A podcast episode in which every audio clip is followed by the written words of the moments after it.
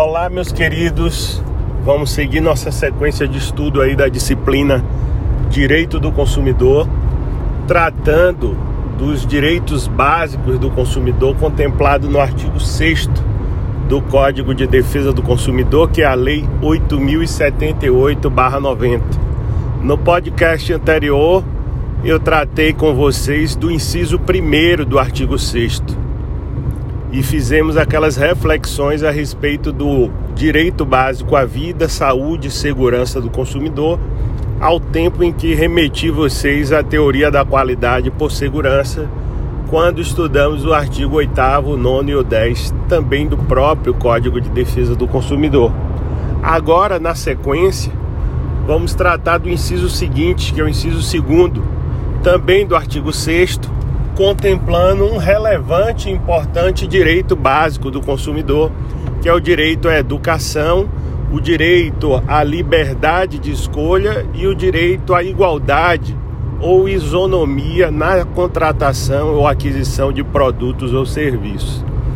Tratar de educação no âmbito do direito do consumidor é reconhecer que esse segmento lida com a própria concepção de cidadania o consumidor ele precisa ser educado para um consumo responsável, para um consumo equilibrado. Cada vez mais se discute na atualidade, em determinados segmentos das relações de consumo, a necessidade do consumidor ser preparado, ser educado para a prática de atos de consumo, para permitir que ele implemente um consumo responsável, um consumo sustentável. E aqui eu trago como referência, a título de exemplo, o segmento dos contratos bancários, a própria atividade bancária, que envolve, inevitavelmente, em sua grande extensão, a prática de concessão de crédito. A concessão de crédito ela precisa se dar de forma absolutamente responsável. Os fornecedores e todos os agentes que são inseridos no mercado de consumo não podem promover uma concessão desarrazoada e irresponsável do crédito para que não ocorra o fenômeno indesejado da modernidade, que é o fenômeno do superendividamento do consumidor. O superendividamento do consumidor evidentemente compromete a sua existência atinge o seu núcleo familiar e compromete a sua atuação nos atos civis, nas relações obrigacionais e contratuais de forma geral. O superendividamento já existem estudos específicos que são uma das causas de potencialização das doenças da mente, de comprometimento de uma saúde mental do consumidor, do equilíbrio emocional muitas vezes provocando crise de ansiedade ou até mesmo quadros depressivos. Então, o fenômeno do superendividamento é algo que tem sido estudado pela psicologia do consumo, pela própria ciências econômicas e evidentemente pelo próprio Código de Defesa do Consumidor, na medida em que no seu projeto de reforma traz a previsibilidade de regras específicas em relação à questão do superendividamento do consumidor. Quem muito bem escreve sobre esse tema também é a professora Cláudia Lima Marques. Já tive a oportunidade de recomendar a bibliografia da professora Cláudia Lima Marques para vocês. Ela tem livros específicos tratando do superendividamento e das hipóteses do consumidor endividado fazendo a leitura dos efeitos jurídicos desse fenômeno indesejável, mas que faz parte da realidade da sociedade, não só brasileira, mas dos consumidores pelo mundo afora. Embora, e eu destaque isso, o consumidor brasileiro ele não tem uma base sustentável de formação econômica. O consumidor brasileiro nunca foi preparado para uma gestão financeira, para um equilíbrio das suas contas e finanças.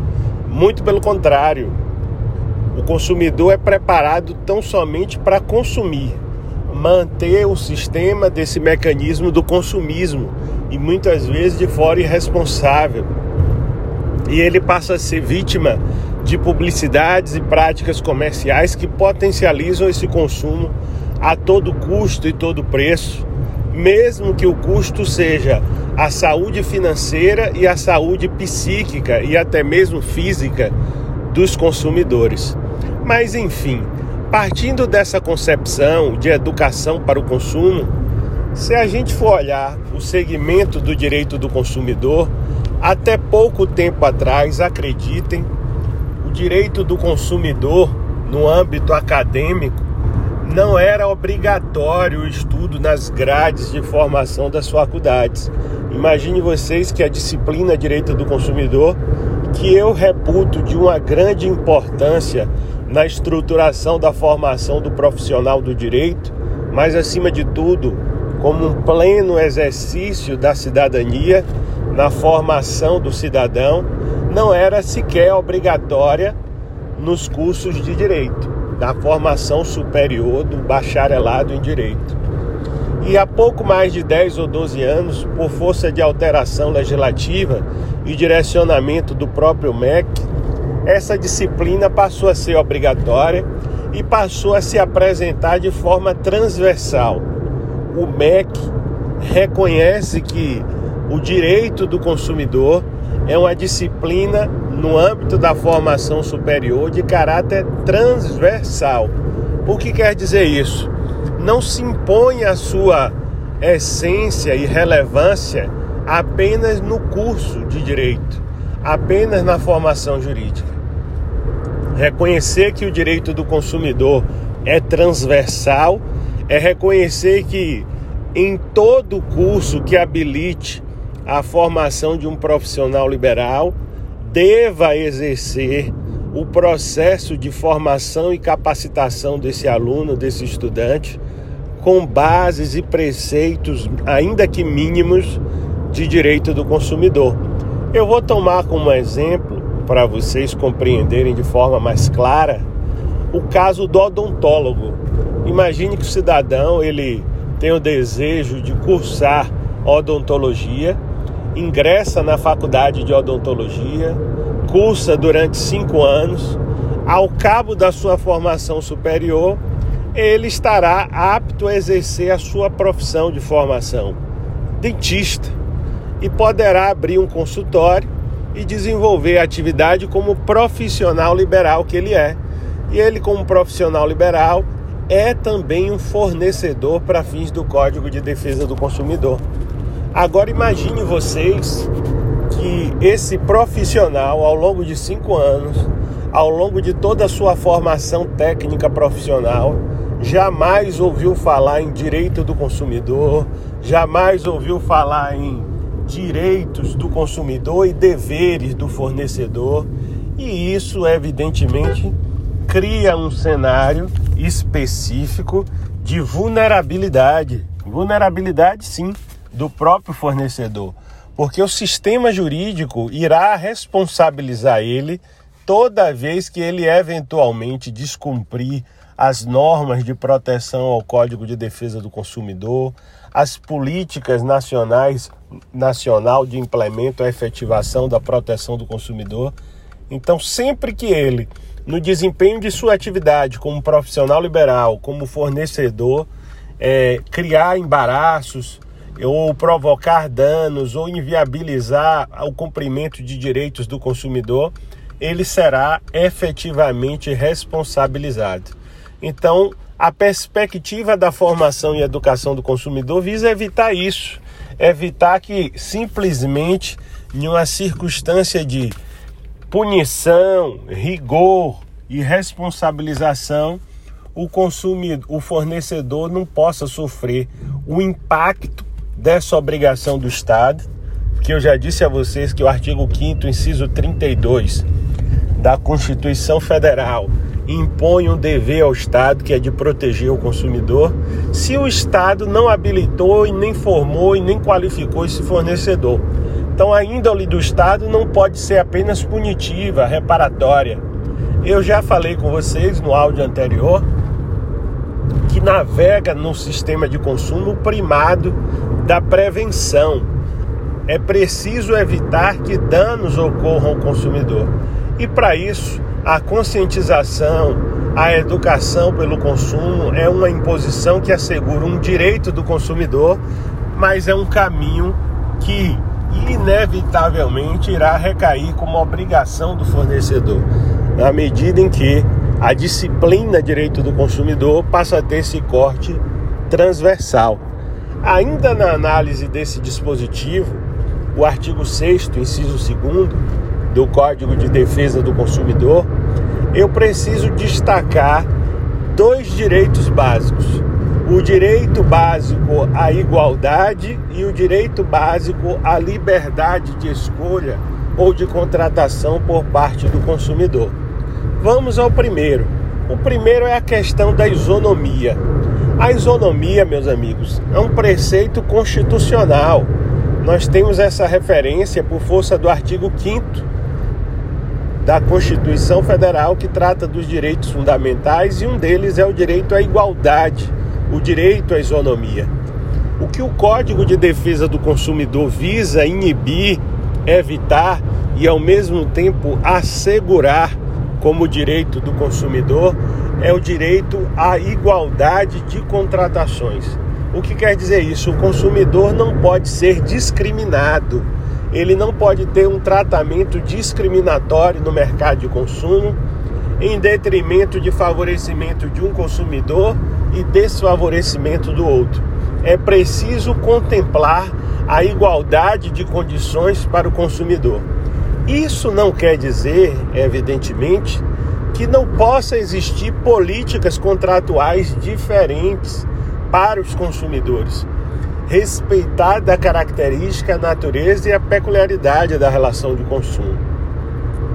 Imagine vocês que o STJ já teve a oportunidade de se manifestar em relação a essa disposição do artigo 6 inciso 2 em um recurso especial que chegou ao STJ por força de uma atuação de um conselho de classe de engenharia no estado do Rio de Janeiro.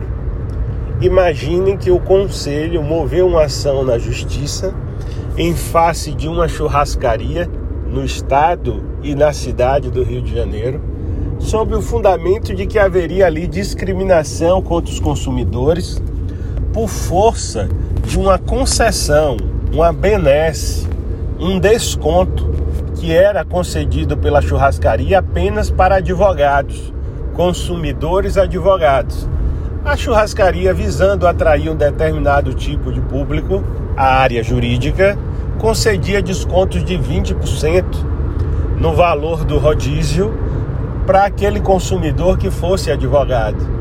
Por força dessa concessão, engenheiros e por meio do conselho de classe se sentiram desprestigiados e ao mesmo tempo desrespeitados em um caráter discriminatório e pautaram a pretensão deles com base no artigo 6 inciso 2 e ela evidentemente não teve êxito, não prosperou. O STJ entendeu, e ao meu sentir de forma clara e correta, que não haveria aí a hipótese de violação do artigo 6 inciso 2 porque é nítido e legítimo que o fornecedor, no âmbito da atuação do seu segmento, pode fazer concessões e benesses por meios até inclusive de descontos para determinadas categorias de consumidores. Como é comum, inclusive, algumas faculdades concedem descontos para alguns cursos, não concedem para outros. A exemplo, não conceder desconto para o, público, para o curso de medicina, mas concede desconto para o curso de engenharia de Minas, pela questão de oferta e demanda as leis do mercado, isso evidentemente não viola o Código de Defesa do Consumidor. Mas nesse cenário, o STJ, nesse julgamento específico, disse: seria hipótese de violação ao artigo 6, inciso 2, se, por exemplo, a churrascaria criasse um tratamento discriminatório entre consumidores da mesma categoria. Ou seja, estabelece desconto para advogado mas para um advogado especificamente não, ou para outro advogado também não, E isso sim seria uma violação ao artigo 6 inciso 2 por força do comprometimento do ideal constitucional com previsão infraconstitucional no artigo 6 inciso 2 do primado da igualdade de contratação. Ou seja, é preciso assegurar e respeitar a igualdade do consumidor, a sua isonomia no mercado de consumo. A outra hipótese, também no mesmo dispositivo, é no que se refere à liberdade, a liberdade de escolha do consumidor. Consumidor é livre para contratar, é livre para escolher o produto ou serviço que é do seu agrado, do seu desejo. Práticas que imponham ao consumidor a restrição dessa sua liberdade é tida como manifestamente abusiva por força do artigo 39 do CDC, não deve ser acolhida e nem respeitada. A título de permitir violações a esse ideal de igualdade que deve ser preservado e acolhido ao consumidor. Nesse ponto, eu quero trazer aqui como exemplo um julgado do STJ, uma manifestação jurisprudencial do STJ, que foi muito importante para o cenário do mercado de consumo, embora eu, particularmente, entenda que o julgado é atécnico, pois fundamentou em um elemento jurídico inadequado, embora a solução dada pelo STJ tenha sido correta, embora o resultado tenha sido o desejado, o adequado, mas o fundamento jurídico, ao meu sentir, sob uma perspectiva pessoal, eu entendo que foi equivocado. Olha qual é o caso e qual é o cenário. No âmbito da atuação das salas de cinema no Brasil, era uma queixa constante dos consumidores que frequentavam salas de cinema o fato de serem barrados no ato de acesso à sala quando estavam de posse, ou seja, portando alimentos que não os comercializados pela própria sala de cinema. Então a pessoa chegava para assistir o filme, muitas vezes já tinha o ingresso em mãos, comprava pela internet e na hora de entrar à sala de cinema, adentrar, ele era barrado por prepostos das salas de cinema sobre a rúbrica de que ele não poderia entrar portando determinado ou tal alimento, por conta daqueles alimentos não serem eventualmente comercializados dentro das salas de cinema. Ora, o consumidor ele pode ter acesso à sala de cinema com o balde de pipoca vendido pela sala de cinema. Ele pode ter acesso à sala de cinema segurando o galão de 2 litros, de 5 litros de refrigerante como as salas de cinema vendem, expondo o consumidor ali a uma ideia de conforto que ele adquire o produto junto ao implemento da própria sala. O STJ entendeu, e ao meu sentir de forma correta, que essa prática do fornecedor é uma prática ilícita. É uma prática ilícita e por força disso não poderia ser permitida e nem preservada no mercado de consumo. E por que era uma prática ilícita, meus amigos? O consumidor ele tem a liberdade de escolher o que consumir, o que adquirir e que serviço contratar. O equívoco a qual eu menciono do entendimento do STJ foi porque no julgamento desse recurso especial, o acórdão do STJ fundamenta a ilicitude alegando que, em verdade, ocorreria uma prática abusiva do fornecedor. E que essa prática abusiva seria vedada por força do artigo 39, inciso 1 do Código de Defesa do Consumidor, que proíbe o que se denomina de venda casada. O que se denomina de venda casada. Ora bem, o que vem a ser venda casada? A venda casada é uma prática abusiva nefasta no mercado de consumo, que não pode ser tolerada em hipótese alguma. E ela ocorre quando o fornecedor condiciona a aquisição de um produto ou de um serviço pelo consumidor a aquisição de outro produto ou de outro serviço. Ou seja, quando eu quero comprar um produto, o fornecedor só me vende aquele produto se eu contratar a aquisição de outro produto ou a contratação de outro serviço. Veja bem, meus amigos, evidentemente trata-se de um abuso por parte do fornecedor.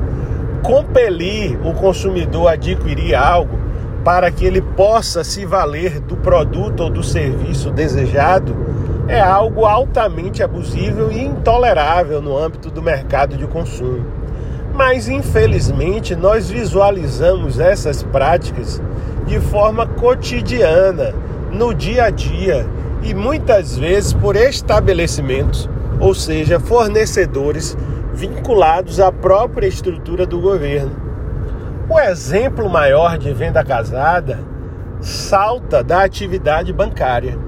Eu vou trazer como exemplo a própria Caixa Econômica Federal que muitas vezes realiza esse tipo de conduta indevida e abusiva.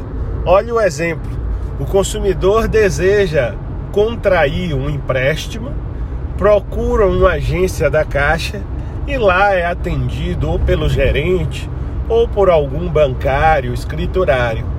E a ele é apresentada a possibilidade do crédito. O consumidor deseja pegar 10 mil, 20 mil, por exemplo, é colocado para ele a taxa de juros, a forma de pagamento, cria-se no consumidor a expectativa para ele adquirir aquele serviço desejado, o um empréstimo. Só que com avançadas tratativas, com avançar da base negocial, o gerente ou preposto bancário, de forma geral, surpreende esse consumidor dizendo: Muito bem, você tem aqui o, a possibilidade de obter esse empréstimo. Mas para que o empréstimo seja aprovado, para que a análise de risco seja viabilizada, você precisa contratar um seguro de vida, um título de capitalização, abrir uma conta corrente, ou seja, está condicionando a contratação de um produto, de um serviço, no caso, um empréstimo, a aquisição de outros produtos, título de capitalização e, e coisas do gênero ou do tipo. Essa prática é nefasta, essa prática é abusiva, deve ser denunciada aos órgãos de proteção e de defesa do consumidor e não deve ser tolerada no mercado de consumo, em hipótese alguma. Então, o artigo 39, inciso 1 Perceba que eu já avancei em um outro instituto, apenas tratando do artigo 6. Então já tome nota aí de forma apartada da análise do artigo 39, inciso 1 do Código de Defesa do Consumidor, que nós já realizamos aqui nesse momento.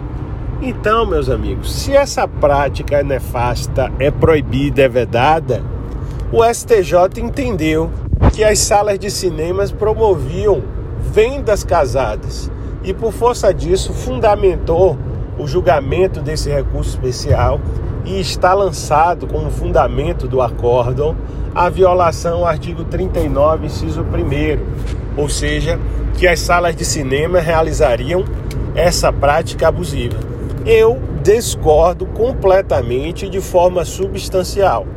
Eu entendo, sem sombra de dúvida, que a sala de cinema, quando impede o acesso do consumidor, pratica um ato ilícito, um ato indesejável no sistema de consumo. Todavia, não é a prática abusiva prevista no artigo 39, inciso 1. Por que não é?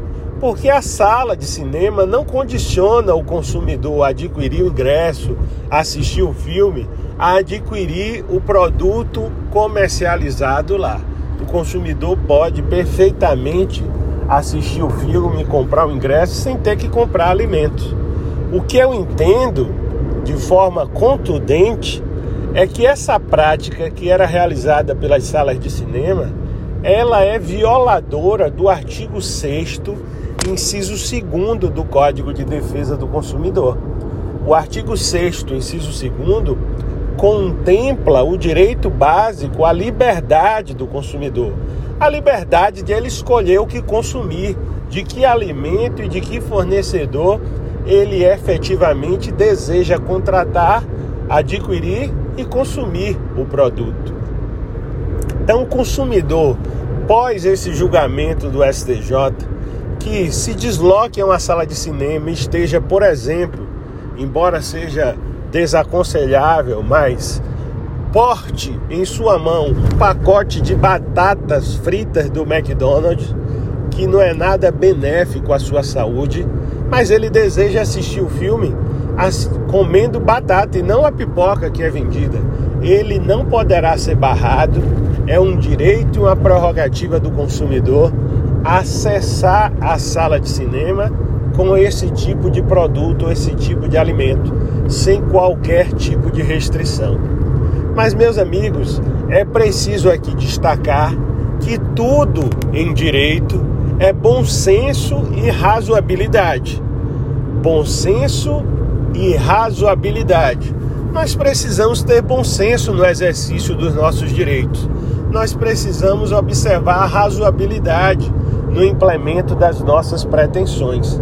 Embora esse julgado do STJ contemple essa prerrogativa ou esse direito para o consumidor de ingressar na sala de cinema sem ser privado de estar portando o alimento da sua preferência ou escolha, evidentemente o consumidor, por exemplo, não pode querer ir assistir um filme levando uma marmita de feijoada, de rabada, de maniçoba, de sarapatel ou de coisas do tipo que evidentemente imponham um comprometimento da coletividade e da própria condição de higiene do local e do espaço. Imagine vocês como seria você estar em uma sala de cinema e de repente um consumidor abre uma mochila e tira uma marmitex de feijoada, de rabada, de sarapatel, de meninico de carneiro ou até mesmo um acarajé requintado. Evidentemente que isso compromete as questões de higiene e de própria insalubridade, vai provocar insalubridade do local. E isso não pode também ser tolerado e nem permitido. O consumidor precisa ter bom senso e razoabilidade no exercício do seu direito. Então, por força disso, meus amigos, eu destaco a incidência desse artigo 6 inciso 2 do Código de Defesa do Consumidor, com essa perspectiva bastante clara e evidente. Nesse mesmo áudio, eu vou tratar aqui com vocês também do artigo 6 inciso 3 do Código de Defesa do Consumidor, um dos dispositivos mais utilizados no âmbito das demandas de consumo, a fundamentar eventuais pretensões no âmbito do direito do consumidor, que é o direito básico à informação do consumidor. O consumidor tem um direito de ser informado. A informação é um direito básico e essencial no âmbito da relação de consumo. Mas que informação é essa? A informação clara e adequada. O consumidor precisa ter acesso a uma informação clara uma informação que seja evidente, que não esteja em subterfúgios ocultas, uma informação que o consumidor perceba e facilmente a identifique. Ao lado disso, essa informação prevista no artigo 6 inciso 3 do Código de Defesa do Consumidor, precisa ser uma informação adequada o que é uma informação adequada para fins do direito do consumidor? Informação adequada é aquela, meus amigos, que é compreendida pelo destinatário da informação. Ou seja, é aquela informação que é perceptível, compreendida, entendida pelo destinatário da informação. Então, por exemplo, se eu resolvo é, colocar informações em um comercial ou uma atividade publicitária que tem como destinatário o público da classe C ou da classe D, ou um público que não tenha uma formação educacional mínima ou adequada, eu preciso que a informação seja colocada e posta de uma forma que esse consumidor entenda e compreenda. Eu gosto de ilustrar esse tópico do artigo 6 inciso 3 com um exemplo muito claro, que era no passado algo indigesto, extremamente difícil de se compreender e que hoje em dia, por força inclusive de modificação legislativa, o âmbito da compreensão é muito mais acessível. É o caso da bula de remédio, a bula de medicamento. Meus amigos, vocês podem se recordar, e eu me recordo disso com muita nitidez, que alguns anos atrás ou décadas atrás, nós, consumidores, quando pegávamos as bulas de remédio, nós não entendíamos nada. Tinha até o jargão popular que as pessoas, quando pegavam uma informação ou texto que elas não entendiam, elas diziam: tá parecendo uma bula de remédio, porque não era compreendido por ninguém. Mas nada o, o que tirasse o implemento daquela aquele mecanismo de informação, porque ali na verdade trazia-se informação técnica específica compreendida facilmente por um farmacêutico, por um médico